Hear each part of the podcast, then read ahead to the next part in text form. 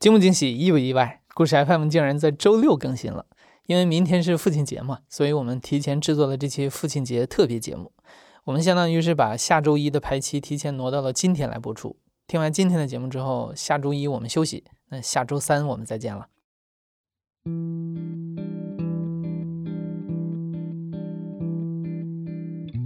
你好，欢迎收听故事 FM，我是艾哲，一个收集故事的人。在这里，我们用你的声音讲述你的故事。每周一、三、五，咱们不见不散。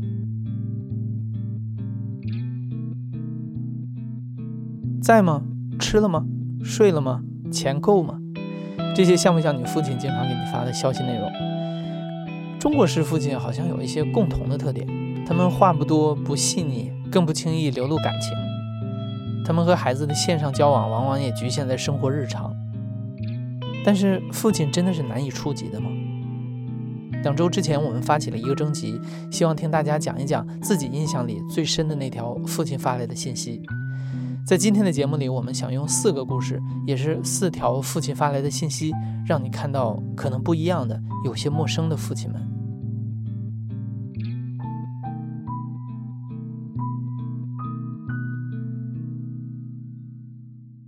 我叫 Angel，今年二十岁。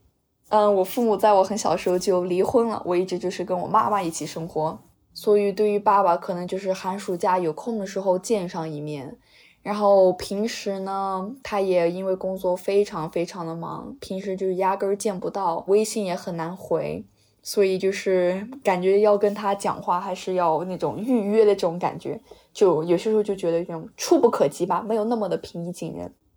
嗯，关于他发的这条消息，其实是在我十八岁生日那年，他给我写了一封信，也就算微信上发了一段小作文吧。因为从小离异的关系，我其实是没有跟我爸爸一起过过生日的，所以每年生日的时候呢，他要么就是打个电话呀，要么就是发个微信啊，发个红包啊，也就没有然后了，就没有什么很很特别的动作。但是十八岁那年就非常不一样，嗯，现在就给大家念一下。截取他这个两三千字小作文中的一小段吧，他是这样说的：“他说，Angel，你今年十八岁，成人了，以前不是人，现在恭喜你，终于是个人了。”他说，少女变成女青年了，骨子里我特别希望所有的孩子都不要长大，我特别喜欢孩子小的时候，总觉得越小越乖，可以抱、搓、撸等等等，成人了就越来越平等，就像朋友，不像孩子。我记得十年前看美剧《吸血鬼日记》，吸血鬼的规则就是你被吸血鬼咬了，不管几岁就不会再老了，一直保持那年龄。我第一想法就是被咬，那样我就永远二十九岁。我真的恨不得现在有个吸血鬼赶紧咬我一口，接着我就会去咬你和你妹妹，让你俩再也长不大。可惜，正如我的衰老是没有办法阻止一样，你们的成长也是不可阻止的。我在想，我十八岁那年，一九八八年。那年我疯狂的爱着你妈妈，疯狂是指内心的强度，不是举动。因为你妈，我高考影响很大。我高二之前成绩挺好的，当然后来看没有考上重点大学也是好事。十八岁我开始喝酒，酒量还不错，也经常喝，喝到十九岁以后就再也不喝酒了。十八岁那年我学会了抽烟，那是我一生的缺陷和耻辱。十八岁那个暑假，我深夜去河里游泳，被冲下水坝。当时还有其他几个九个同学，他们当时都不相信我没死。十八岁，我考上了大学。十八岁开始的两年，是我人生的低谷：睡懒觉，身体垮掉，恋爱失败，学习补考，经常欠债。到二十岁，我毕业的时候，拳头都握不紧，自信全无。二十岁开始工作，才一点一点恢复了自信。每个人都有不同的十八岁，哪个十八岁都值得一生留念。成人还是指思想和精神层面，成人了就是有更多独立思维和自主力。对你而言，就是要对你自己的思想和行为担当负责；对我而言，就是更尊重你，干预的更少，更多的让你自己拿主意。我争取，嗯，是打括号的争取，留意对你的态度说法，更多的是沟通分享，更少的命令和教导。我不知道你十八岁以后的趋势，我也并不想去规划你的人生，你的未来我是完全不确定的。只有一点。是非常确定以及肯定的，就是我爱你，无论你如何，我都爱你。其实我爸爸也有流露过他的感情，但是以这样的就是半开玩笑，然后半正经这样身份跟我流露他对我的情感，还是第一次。而且因为父母离异的关系，其实我对我爸爸成长经历呀，以及他是怎么走到这一步的，完全不了解。我就是只有一些片段的记忆吧。通过这一段呢，我也知道了哦，在我爸十八岁的时候，他是什么样子的，他干了一些什么事情，嗯，以及也解释了很多他现在的习惯，就是说为什么。我爸爸一杯酒都不喝，但是烟却戒不到。就是这些生活中的小细节，也因为这封信，感觉所有事情都说得通，而且也被串联起来了。就虽然他平时看起来是一个啊不食人间烟火，就消息也不回，然后偶尔也心情好来跟你说两句话，心情不好就不理你，就感觉他是这样一个人。但是他的骨子里是非常非常爱我的，就这一点让我感觉非常的暖心。如果他能听到的话，我也想跟他说：“爸爸，父亲节快乐。”然后，虽然你很不靠谱，你平时也真的挺烦人的，但是我也非常非常爱你。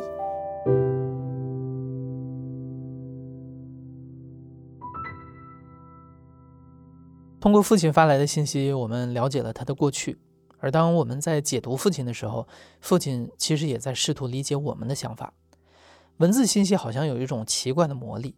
它让父亲变得不再沉默，变得更加勇敢，也让我们和父亲重新认识和拥抱彼此。Hello，我是土豆，今年二十八岁。其实我爸就是一个特别典型的大男子主义的人。我们两个之间的沟通，可能大多数情况下都是通过我妈，因为他不算是一个细腻的人。也很少会去表达自己内心的想法。平常的话，其实只是我妈在跟我视频通话或者聊天的时候，她如果在家，她在旁边，她可能会过来看一眼，或者是插两句话。我记得我第一次跟我父母讲我是跨性别男生的时候，是大四那年，还有一个学期我就要毕业了，所以也马上要面临要找工作的这种压力。那么我即将拿到的我的毕业证上面的性别那一栏也一定不会按照我想要的我真正的样子去记录这个信息，所以当时我就比较焦虑。有一天晚上，我记得我就很不开心，然后在跟我父母视频的时候，我也不知道怎么就脱口而出跟他讲说：“妈，我觉得我是个男生。”然后他们听到这个消息，就在视频那头就炸了，就是你怎么了？你为什么会突然说出这样的话？是不是遇到了什么困难？还是有人欺负你了？还是有人交给了你不好的东西，把你给带跑偏了？所以当时他们的反应就是完全不想要去听，也不想要去理解，只是想要把你这个想法给你删除掉。父母开始对土豆进行激烈和漫长的游说，他们希望土豆能够休学一段时间，好好冷静一下。可是土豆知道这样下去不是办法，所以他带着父亲去找了相关方面的医生，希望能让专家给父亲解释清楚，这不是一种病。可父亲好像并没有听进去。其实去看医生之前，我爸有私底下跟我沟通过，因为他觉得我妈可能不太能承受这件事情。所以他希望可以先跟我在私底下沟通解决这件事情，然后我就加了他的 QQ，然后通过 QQ 给他发了一些联合国世界卫生组织的一些文件呀，还有一些学术类型的文件，就是一些比较科学的，从心理和生理层面都去研究跨性别这个东西的一些资料去给他看。我以为他会认真的看过。但是看完医生之后的那天晚上，我们当时住在酒店，然后他又来到我的房间跟我聊，那个时候我才意识到，就是他其实从始至终都没有能够去看那个资料，或者说去尝试理解和接受这件事情，他可能还是整个人在一个非常震惊的状态当中。当然，也是从那个时候起，我开始看到了我爸比较脆弱的那一面。他会来跟我说，让我帮他先把我妈给安抚好，然后他会跟我慢慢的来解决这件事情。沟通的语气呢，也不会像之前那么强硬了。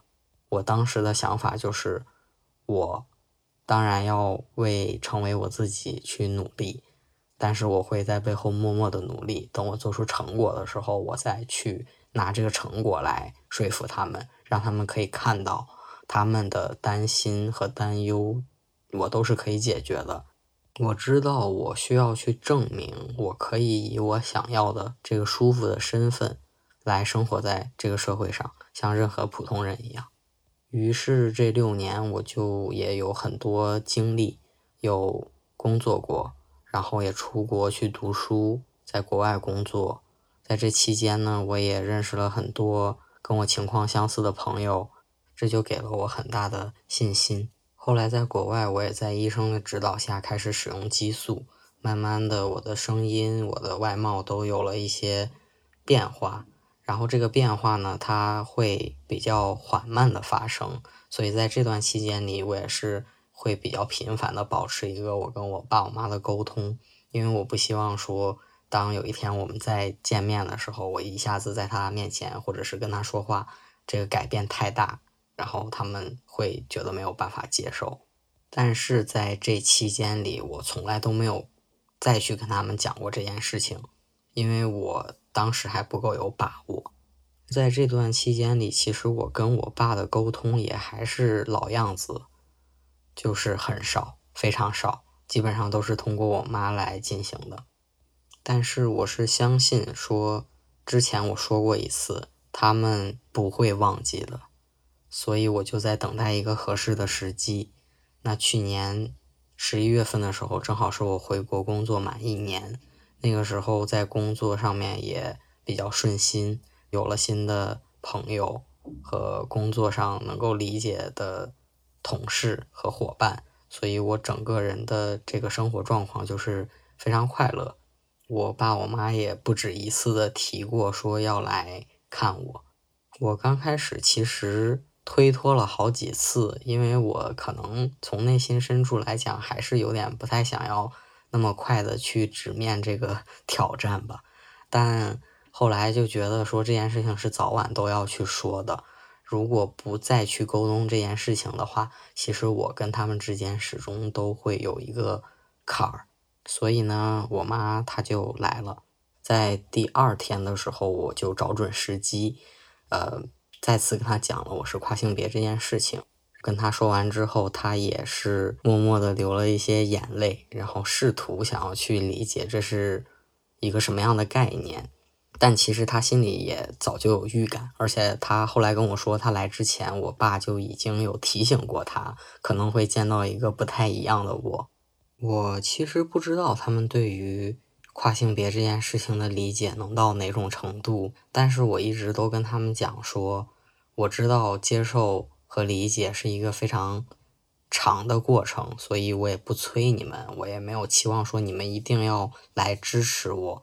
但是我希望能够把这件事情认认真真、清清楚楚的跟你们讲，这样我才能更愿意去跟你们沟通，更愿意去跟你们分享我生活的现状。我相信这些话我对我妈说了，也就相当于我爸都听到了。第三天的时候，我送他去机场，他跟我讲说，呃，让我放心，他回家之后会帮我跟我爸去沟通这件事情。后来。我没想到的是，他一回家，刚一下飞机，已经晚上九点多了，他就直接开始跟我爸说这件事情了。当时呢，我刚跟朋友吃完饭，正在从朋友家回去的路上，然后就在中途的时候，我收到了我爸发给我的短信，他说：“你妈已安全到家一个小时，全和我谈了，达成共识，完全接受你的一切。”放心，有我他没事的。看了你们的照片，你很帅气，比我更有气质。感叹号！以后你就是我们的儿子了，也希望你能早日找到另一半。我们会真心的接纳你们，让我们成为快乐的一家人。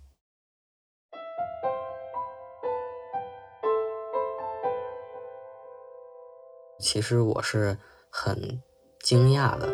然后也是很惊喜和很感动的，因为我没有想到他会主动发消息来给我，我会以为他还是以之前那种通过我妈来跟我沟通的方式去表达一些他的看法，接受或者不接受，理解或者不理解，或者就是保持沉默。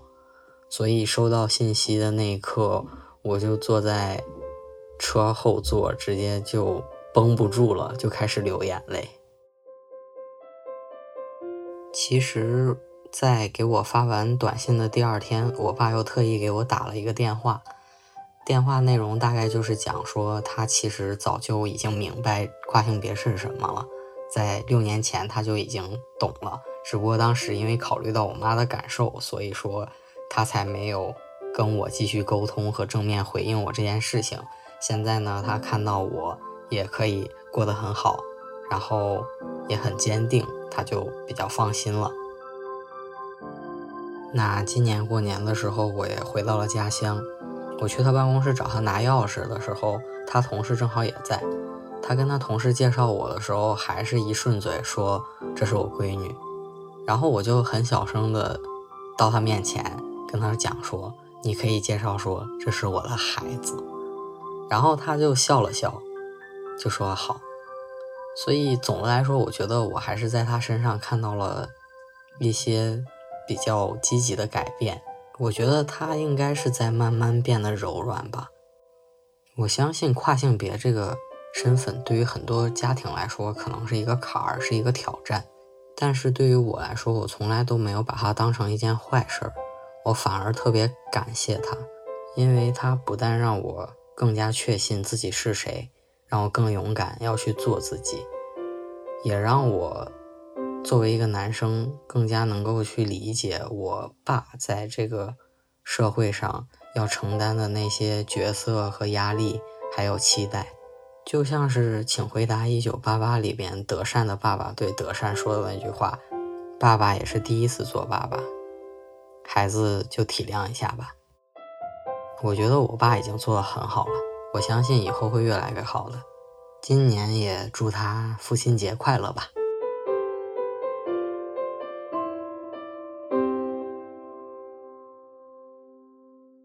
对一些人来说，通过一条信息，父亲的形象变得更具体、更完整了。可对另外一些人来说，父亲这个概念可能从来都是遥远又模糊的。但是有一天，这个遥远又模糊的父亲突然发来了一条只有六个字的短信，在屏幕这一端的孩子就开始思考他和父亲的连接究竟是什么了。我叫彭千俊，今年二十三岁。我的父母在我根本都不记事的时候，可能我还是个婴儿的时候，呃，就已经不在一起了，就离异了。然后可能我快上小学那一年吧，我父亲就人间蒸发了。就是他在我的印象里就再也没有出现过，啊！但是在我上小学四年级的时候，那个时候我有一个博客，我在那个博客上写，哎呀，我觉得也不好说写诗吧，只能说是写一些，呃，一句一句分行的作品。那个时候有很多我写的很多东西，我现在不太记得具体的了，但是是有关于我其实很想念我的父亲的这件事儿，因为当时小。对于这个很多个人信息的处理不是非常有经验，所以那个时候博客有一个功能就是填个人资料嘛，里面就是就会有啊填电话号码的这这一条，我就老老实实给填上了。我不知道我父亲是怎么找到我的博客的，可能是搜我的名字或者怎么样吧。然后他看到了我当时写的我的手机号，然后就在有一天晚上，我印象特别深刻，我坐在我书桌前，然后夜风吹进来，我就手机里就收到一条。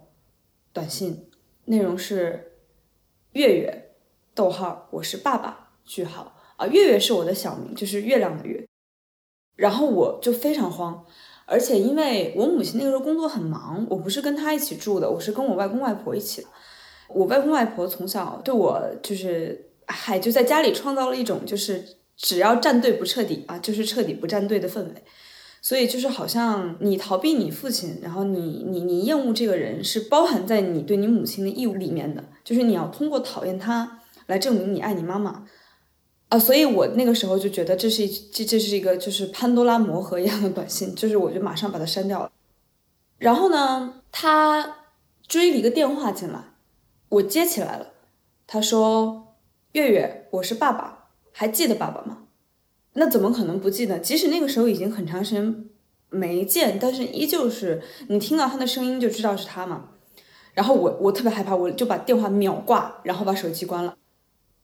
第二天我又去上学，那天我们放学比平常预计的早了一点，然后校门两侧会一字排开站了很多很多的家长，旁边可能哪个家长看到自己的孩子就把他们从队列里面领走这样的。我那个时候因为住的离家近，是没有人来接的。我是跟我的一个发小，我们俩是一道走回家的。我们住在一个小区，就是在那种一字排开观望自己学生家长中，我就看见我父亲，因为他很高很白，还是挺显眼的，穿着一件米色的大衣，戴着眼镜，很斯文的样子，从所有家长中走出来，迎着我们队列走过来。在那些家长里面是一个乍眼突出的角色，因为其他的家长只是等着自己的孩子，他们会把自己孩子叫走，因为他们每天都来接自己的孩子。只有我父亲在那个时候做了一件在我看来就是非常戏剧化的，甚至有点表演性的一件事情，就他从所有家长中走出来，向他们走过来说：“月月，我是爸爸。”我一下就慌了，我就就赶紧，我就我就开始往前狂奔。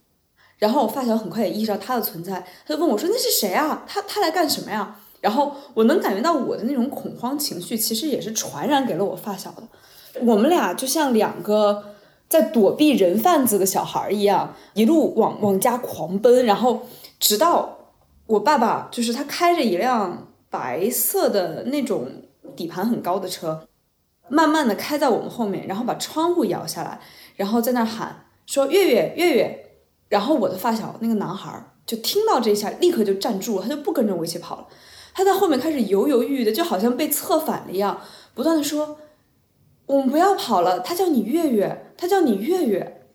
在我的发小眼里，如果一个人他叫一个如果不是跟你玩的特别好的朋友，哪怕是你们班的小学同学都不知道的这么一个小名，那这个人一定是个好人，他一定是跟你很亲近的，你不应该逃避他。我还记得在进入我们小区的大门之前，我父亲的那个白色那辆车就停在大门那儿。然后他的车窗是摇下来，他就这样一路看着我和我的发小，就是跑过了小区的铁门，跑过了保安亭，跑回家去。在那之后，父亲就又消失了。对千俊来说，父亲是逃避的，是缺位的。但那条六字短信和校门口的相遇，也让他觉得父亲不是不想见他，也不是不想爱他。可事到如今，很多问题都没有办法去知道其中的答案了。千俊只能从母亲对父亲只言片语的评价里去想象父亲的样子。母亲曾经说，父亲敏感又过于浪漫主义，眼高手低，过不好自己的人生。每当听到这里，千俊对于父亲的感情又变得复杂起来。再一个就是我在越来越就是上了本科以来这几年吧，可能从高中就有一点，我我开始发现，就是我有一些跟我的。母亲跟我的外公外婆，跟从小抚养我长大的这一家人极不一样的地方。我从小到大老是被人评价，呃，你太敏感啦。我说你妈妈不是这样的呀，你妈妈是个特别坚强、特别有啊男子气概的人呀。你怎么这么敏感？你怎么想这么多呀？因为我毕竟也不太认识我的父亲，我不知道我跟他有多少相似。但是听我妈的描述，好像，哎，难道说我的性格其实是在？即使没有在见到这个人的情况下，也在越来越其实贴近我的父亲了。那这么长时间以来，即使他没有参与过我的人生，即使我人生可能也就见过他两到三回，但是好像就是某种宿命性的东西，我在接近他嘛。然后每一次想到这个结论，我就觉得我又一次在体会当初看到那条短信说“月月，我是爸爸”的时候的那种那种不安、那种惶恐，就好像他又在我耳边说“我是爸爸”。你知道吗？你在变得越来越像爸爸。你知道吗？你在变得变成一个过不好自己这一生的人。你知道吗？你在变成一个跟你母亲完全不一样的人。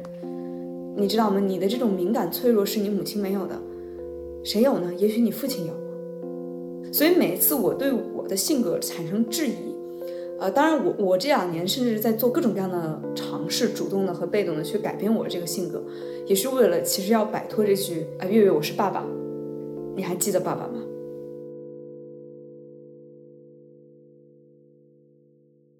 到目前为止，我们讲的好像都是关于平日里沉默的父亲突然开口的故事。但最后这个故事里的父亲和前面的都不一样，他细腻开朗，经常给女儿发消息，从不吝啬流露自己的感情。但就是这样难得的父女关系，也有遗憾。我是李二年，今年二十八岁。我爸给我发来的这条微信内容是这样的：他说你又不理我，然后加了两个悲伤的表情，就撇嘴的那种。我回他说忘了没顾上，那你找我呀。然后他说怕打搅你学习呢。我回复他说不学习的时候就会回复你啊，随便打搅欢迎。然后他说好。从今天开始，这条微信应该是二零一二年的时候他发给我的。现在想起来，天呐，都已经整整十年了。那个时候，二零一二年我是刚考上大学，离开家在外地，那会儿就刚完全自由嘛，所以除了偶尔会想妈妈做的好吃的之外，就很少会想到家里。一周可能就往家里打个一两次电话，偶尔微信这样子。平常就忙着上课呀，啊玩啊，交朋友之类的。这条微信应该是我爸想我了，他先给我发了几条，我可能在忙就没顾上回他，后来就忘了回。他等了很久，再没忍住就就又来找我，嫌弃我没有很及时回复他。我当时就截图保存了下来，因为我觉得这个男人也太可爱了吧！从那个字里行间里面，我非常明显的感受到了他的小情绪。我爸长得很壮，好听一点是壮，其实就是胖，皮肤黑黑的，因为他开车，所以经常会戴墨镜。夏天就穿个背心儿，然后加一件花衬衣，就目测过去很像一个混社会的黑帮老大。如果别人第一次见他，尤其是小孩，肯定会被吓哭，因为他不笑的时候还挺严肃的。但其实呢，他真实的性格又是一个非常非常温柔细腻的人。我记特清楚，就有一年暑假放假之后，我没有马上回家。然后先是和几个朋友出去玩了，快一个月才回去。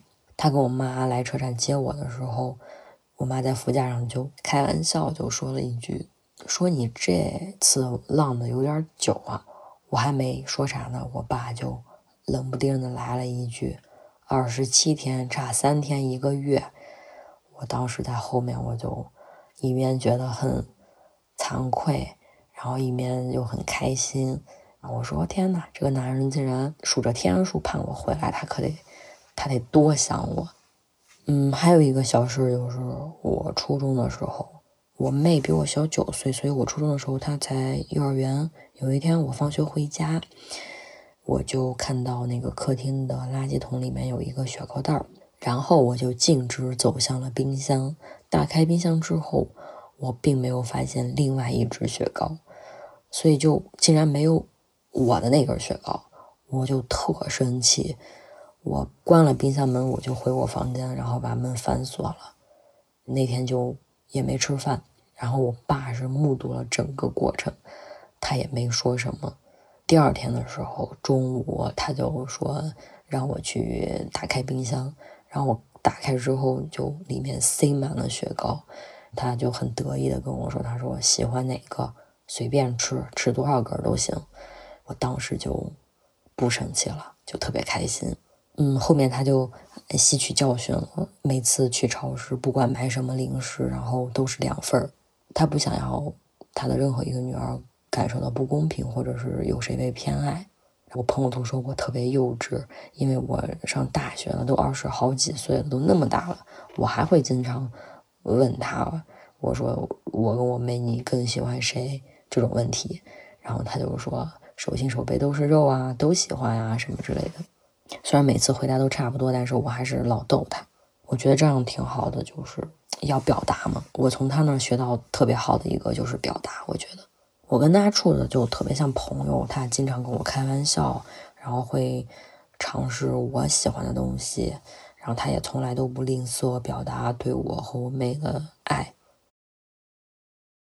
比较让人伤心的就是我爸在两年半前，也就是二零一九年的十一月十九号去世了。他去世的原因是类似于心梗，他才五十岁，特别年轻，非常非常突然的那种。那一年我研三还没毕业，我妹是高三，还有半年就高考。我爸离开的那天是我妹十七岁的生日，就太戏剧性了，也太让人难过了。我爸离开之后，说实话，我真的每天每天都很想他。我有太多太多的事情想跟他分享。我顺利答辩的时候，我想告诉他；我找到工作的时候，我想告诉他；我学会游泳的时候，我想告诉他。我晚上打球赢了夏老师五局，我一局都没输，特别厉害的时候，我想告诉他。然后难过的时候也想告诉他，失恋的时候也想告诉他，就好多好多事情都想告告诉他，可是我再也找不到他了。我跟他最后的聊天记录都没有保存下来，因为在他出事之前，我好像清理了一次，就是把他好多聊天记录都删掉了。留下来的也有一些聊天记录，但都是很早之前的，也就是当时我觉得比较有趣、有意思的，我会截图保存下来，但是很少不多。我这些聊天记录呀，还有跟他的一些照片呀、视频啊什么的，其实我现在想起来，还有在看这些照片、视频的时候，我就觉得我当时都到底在忙些什么？为什么没有多记录下来我跟他的一些瞬间？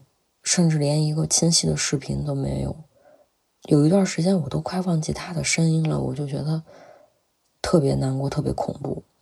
他是最好的爸爸，我下辈子还想选他做我爸，特别特别想他。最后，我想告诉就是所有人，一定要给爸爸妈妈多打电话，也要去好好的表达爱，趁他们还在。还能听见的时候，因为有的话现在不说，就永远都没有机会说出口了。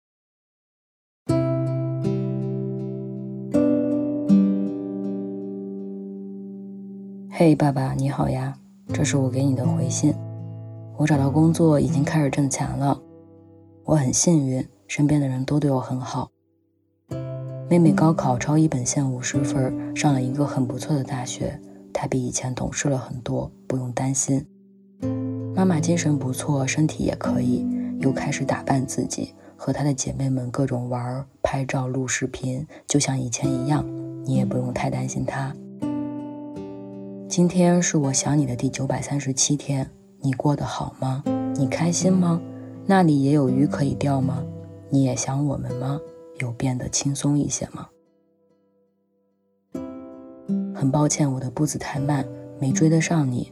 很抱歉，我只顾着自己，忘了你也有梦想。我甚至来不及向你询问，更来不及帮你实现，让你太累了，对不起。接过你人生的那个瞬间，我长大了，变成了你。你看得到吗？我现在的样子。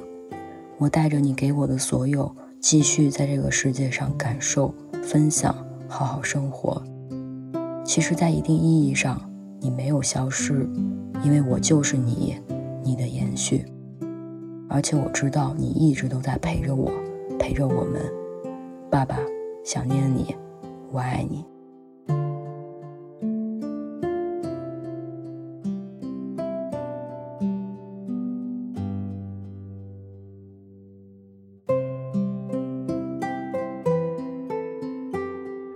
一年一度的父亲节又来了。